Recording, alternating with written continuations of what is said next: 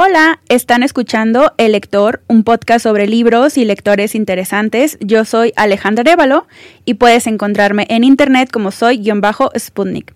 Este podcast es patrocinado por Bookmate, una aplicación que te permite leer, escuchar y comentar millones de libros en tus dispositivos móviles por solo 79 pesos al mes. Encontrarás en la descripción un código promocional para probar Bookmate gratis.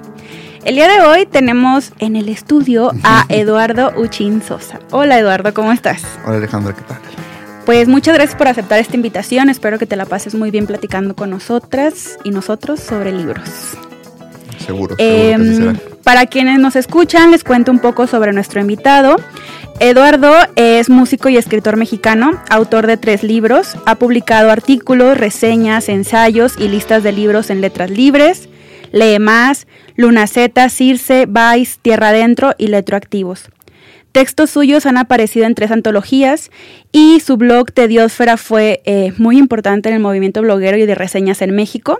Actualmente es editor de letras libres y según nuestros cálculos, ya tienes más de 12 años editando no, letras. no, desde 2012. Ah, desde tengo 2012. 7, 8 años. 7, 8, pues igual es muchísimo.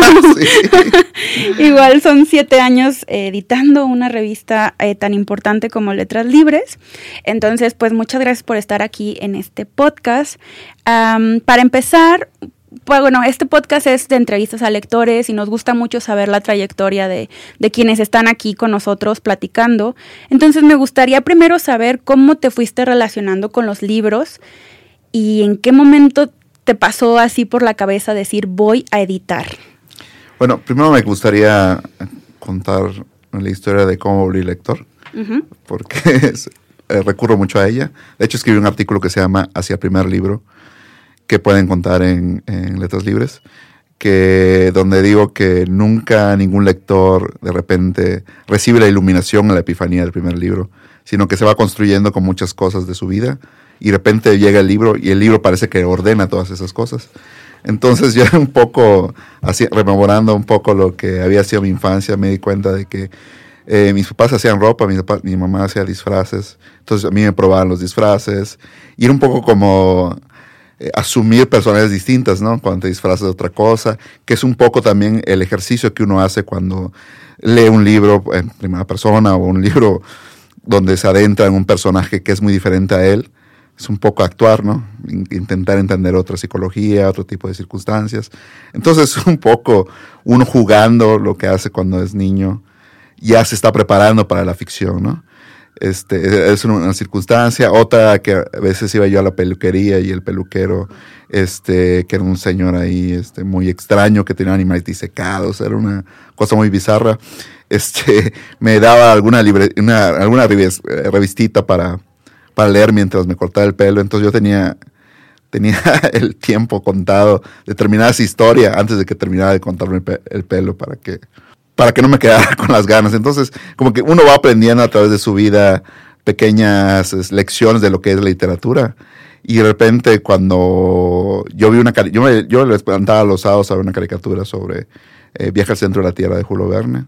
Entonces, eh, básicamente la televisión me llevó a los libros, lo cual a veces es curioso decirlo, pero es más común de lo que uno cree. Y ya cuando me, estaba en el supermercado y me encontré con el, eh, una edición de Viaje al centro de la Tierra, dije, ah, me lo tengo que comprar. Y ya hice todo lo posible por, por comprármelo. Y ese fue mi primer libro. Entonces, es un poco esas trayectorias, uno eh, no solamente se vuelve lector de libro en libro, sino se vuelve lector con cómo conecta las experiencias de la vida cotidiana o, la música que escucha o lo que sea y, y, va dando sentido a las lecturas que uno tiene. Entonces me gusta mucho pensar de que uno no es lector solamente cuando está leyendo, sino en otras muchas circunstancias de su vida. ¿no? Muy bien. ¿Y vas a continuar? ¿Vas a decir algo? No. ah, bueno. Y, Te vi como muy... Sí, sí. Quería recu recuperar la, la pregunta uh -huh. inicial, que era cómo volví lector, eh, editor, perdón. Fueron como muchas cosas en mi vida. Fue una, un golpe de suerte.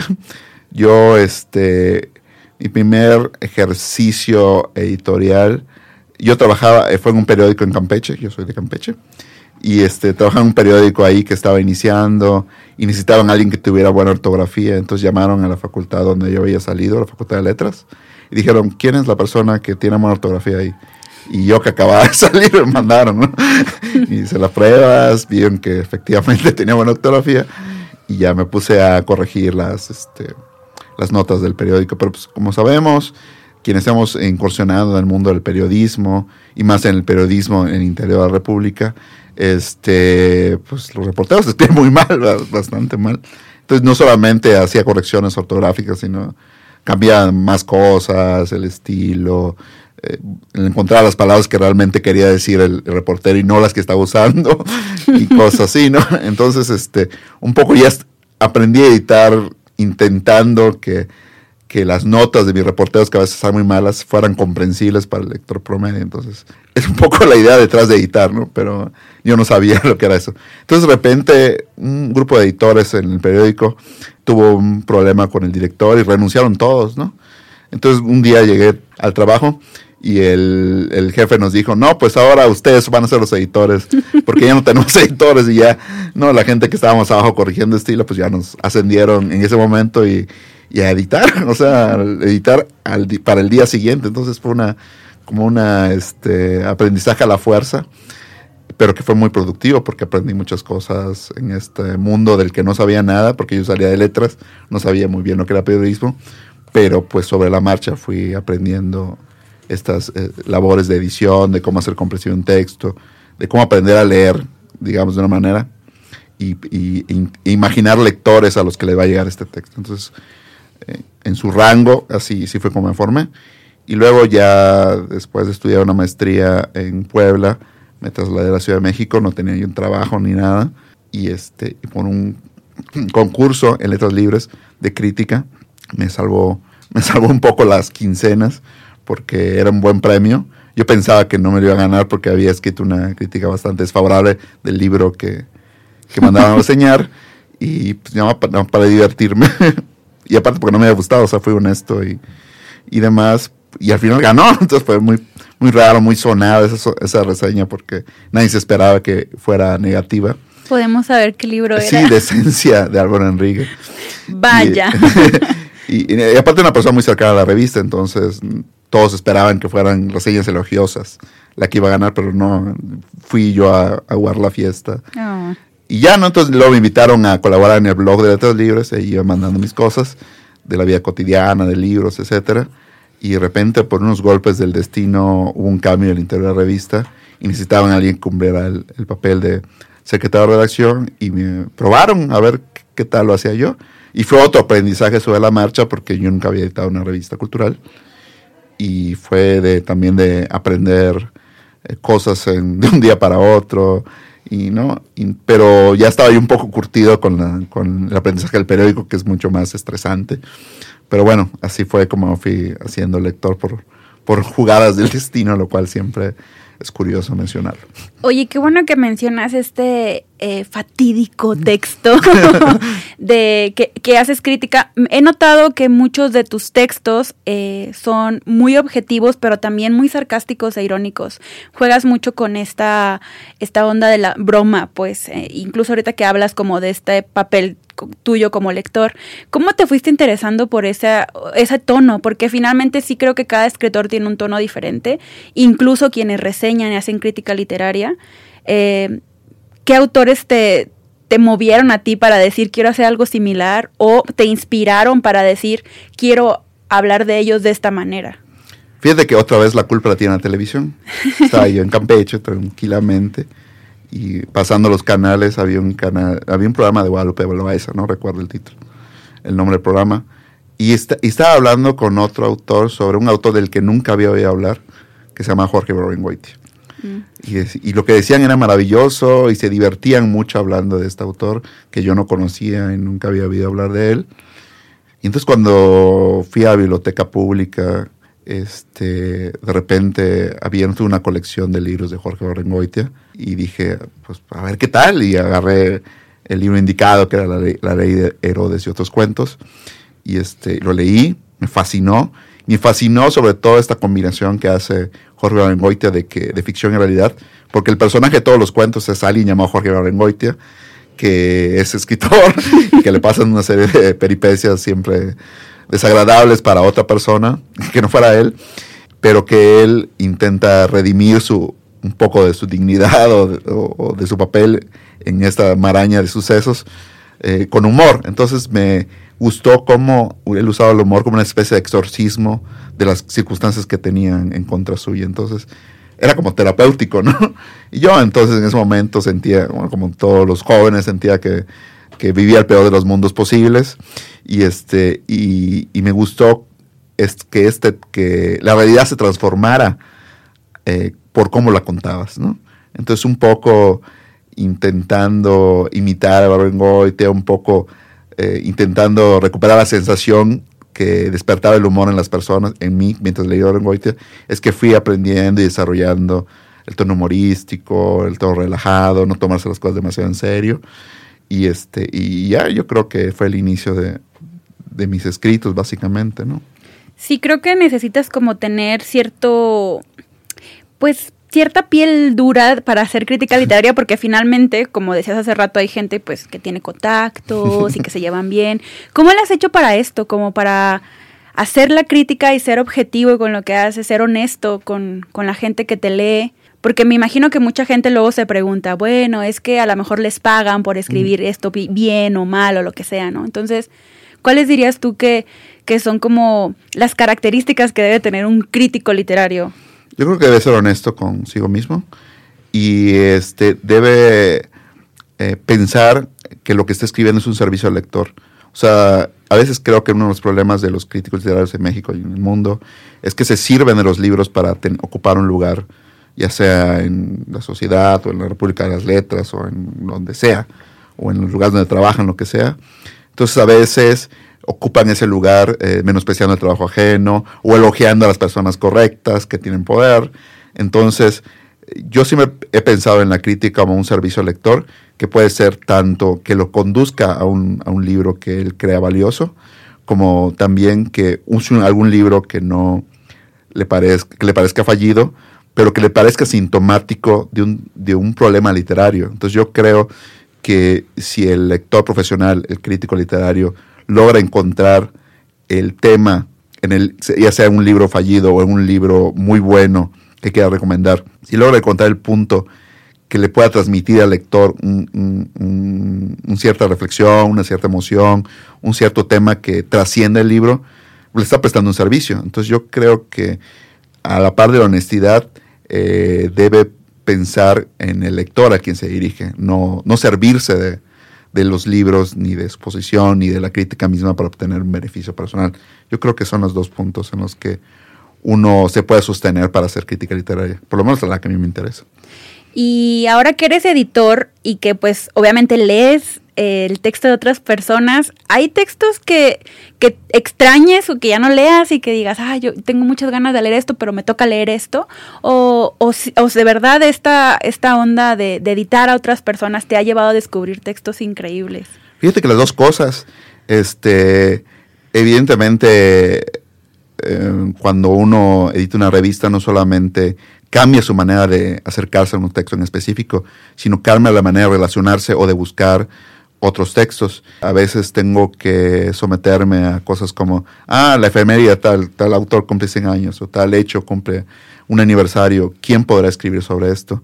Y en la búsqueda de estos, eh, de quién cumple esa tarea, luego uno encuentra autores que no se imaginaba. El que, la que más recuerdo es Jimena Canales, fue muy curioso, en, me parece que en 2015 eh, se cumplían años del, de la relatividad de Einstein, ¿no? de haber publicado su artículo. Y yo decía, ¿quién diablos va a escribir sobre esto? ¿no?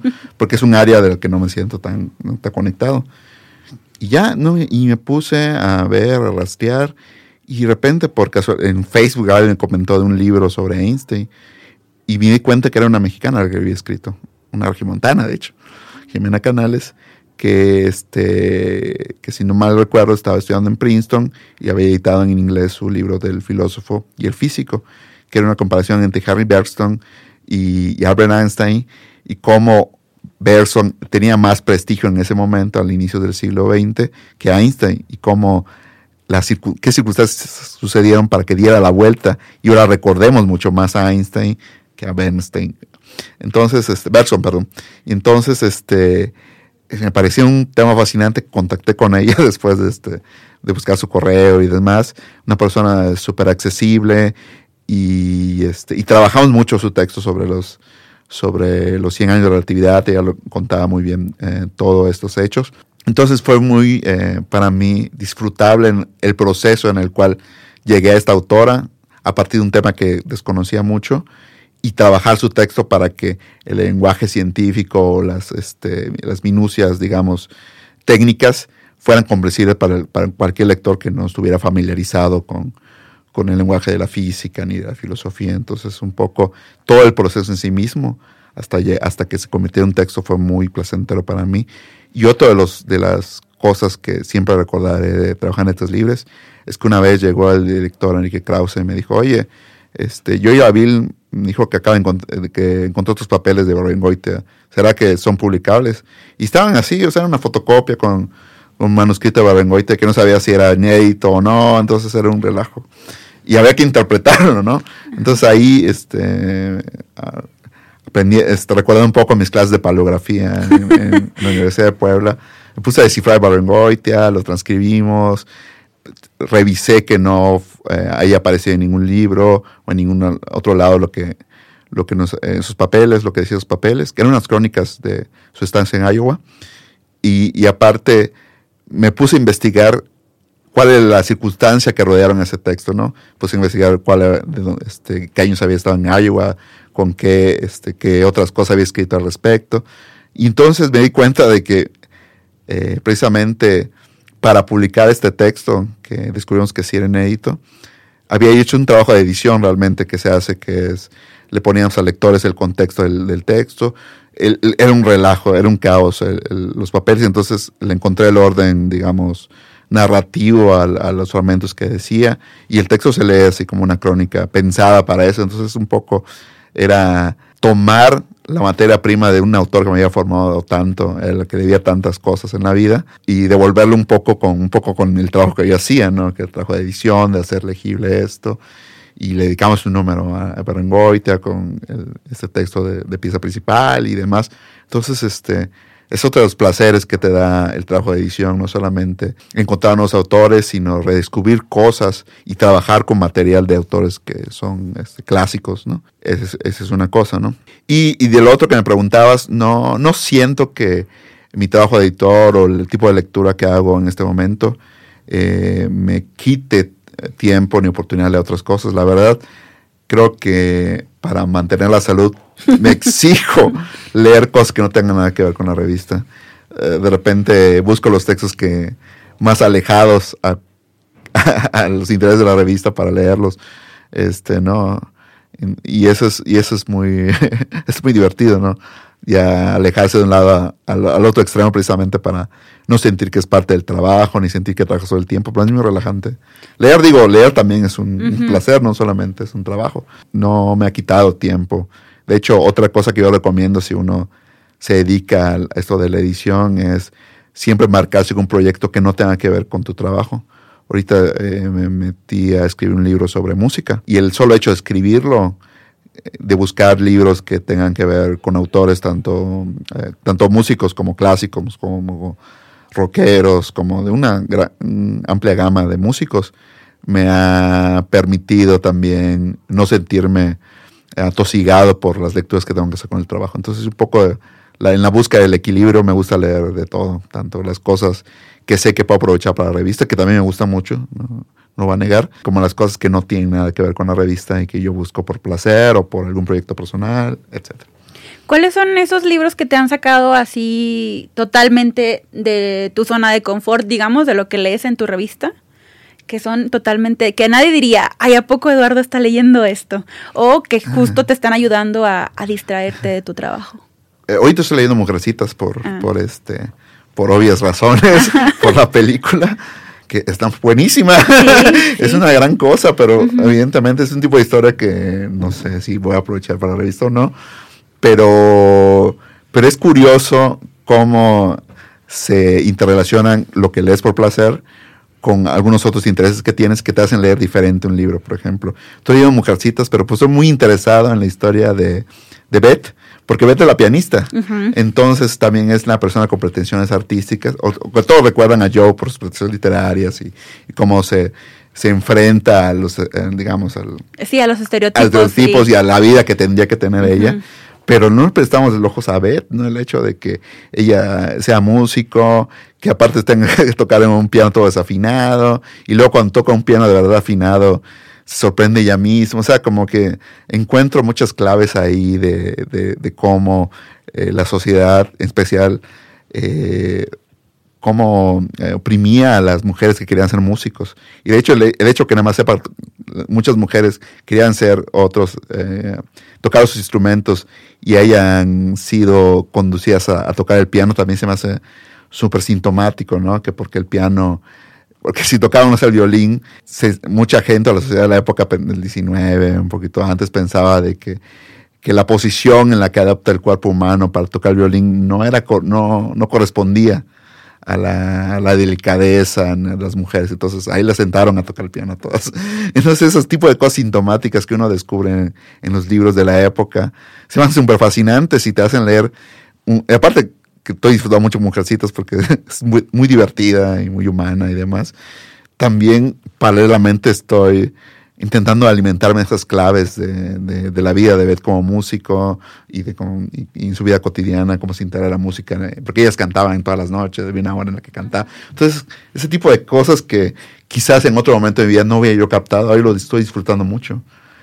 Y es curioso porque luego se confina a Mujercitas como una lectura de, la de cuando eres joven, cuando eres niño y todo eso es un total error porque en la época que la agarres puedes descubrir todos estos tipos de cosas, ¿no? De hecho yo lo leí el año pasado apenas y justo tenía muchas ganas de leerlo porque eso todo el mundo lo había leído en su infancia y en su adolescencia y yo no. Y es muy interesante, nunca me había puesto a pensar en Beth de esa manera, porque normalmente asociamos a Beth, ya que lo terminas de leer, mm. con la historia de final de Beth. Pero tienes razón, no me había puesto a pensar en eso, fíjate. Pero yo creo que esos detalles que a lo mejor puedes notar en ciertos libros también vienen de tu trabajo como editor. O sea, quizás no todos los lectores seamos capaces de notar ciertos detalles que a lo mejor tú se has afinado un poquito más al momento de editar un libro. ¿Te parece a ti que de repente esto te puede crear conflictos con lo que lees? No, para nada. Siempre intento eh, poner el disfrute en primer lugar lo cual disfrute no quiere decir que te la estás pasando súper bien mientras lees, y incluso los libros que te causan conflicto, si uno los descubre, crean un tipo de placer extraño mientras lee porque son muy conflictivos. El que más recuerdo también es otro libro para jóvenes, clasificado para jóvenes, pero creo que es mucho más que eso, que se llama No es el fin del mundo. Geraldine McCaughring, creo que se llama. No sé cómo pronunciarlo. Pero bueno, ella, este, ella escribe una versión eh, para jóvenes del, arca de Noé, del episodio de Noé en la Biblia, este, enfocada a una hija que tiene Noé y que nunca menciona la Biblia. ¿no? Entonces es un poco ahí la protagonista de la historia y a esta hija de Noé le obsesiona o le intriga saber por qué la misión a la que sigue encomendado su padre por mandato divino incluye que mueran muchas personas porque decían, están en el arca, están los animales, estoy con mi familia. Y, pero si estas personas que luego se quieren subir al arca, pero no estaban contempladas en el plan de Dios, que las tiramos, que es un poco condenadas a la muerte. O sea, como que tiene muchos conflictos éticos que no se especifican tanto en, en los este, relatos clásicos del arca de Noé. Y son súper profundos y son súper complejos y es un libro muy entretenido.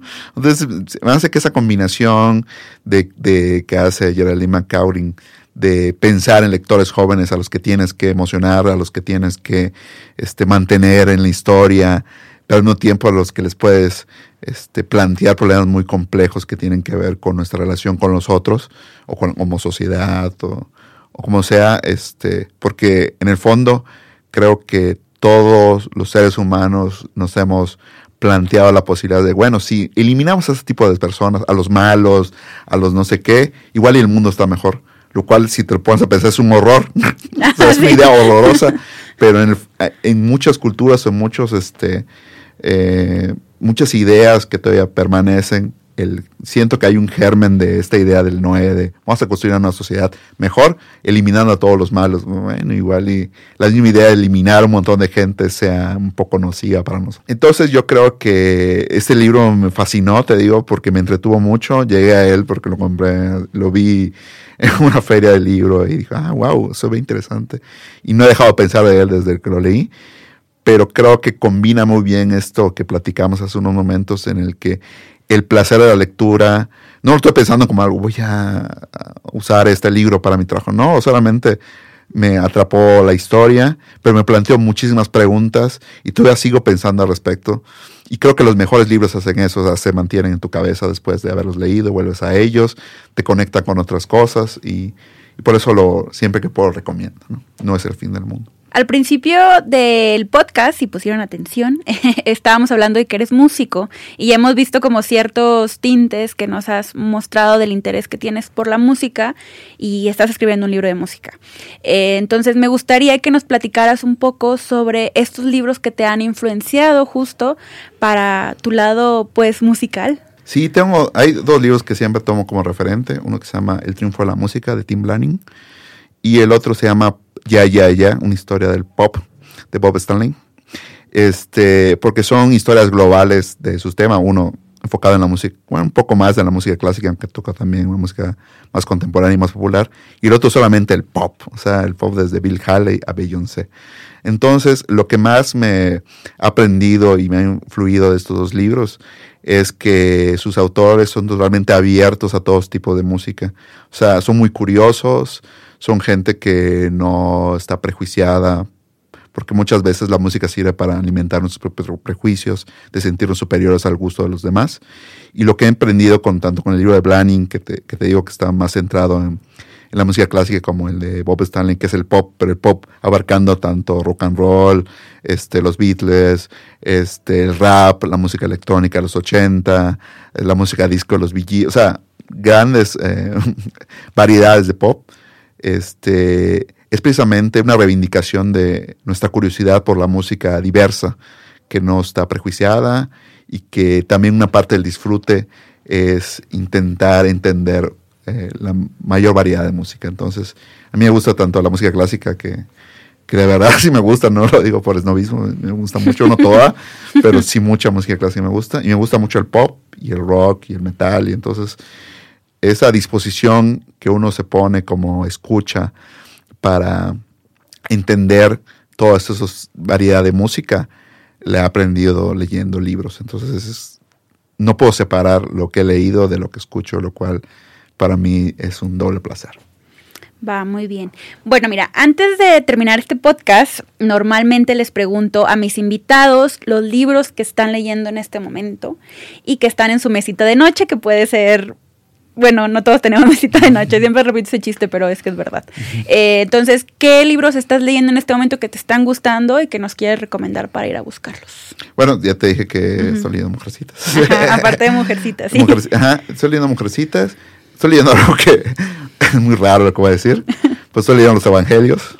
Ok. Pero es una traducción de J.F. Mira, que sacó la editorial de Daza que es el planteamiento es genial, dice él. Pues ahorita, si leemos los evangelios, y hay mucha historia de traducciones detrás de ellos.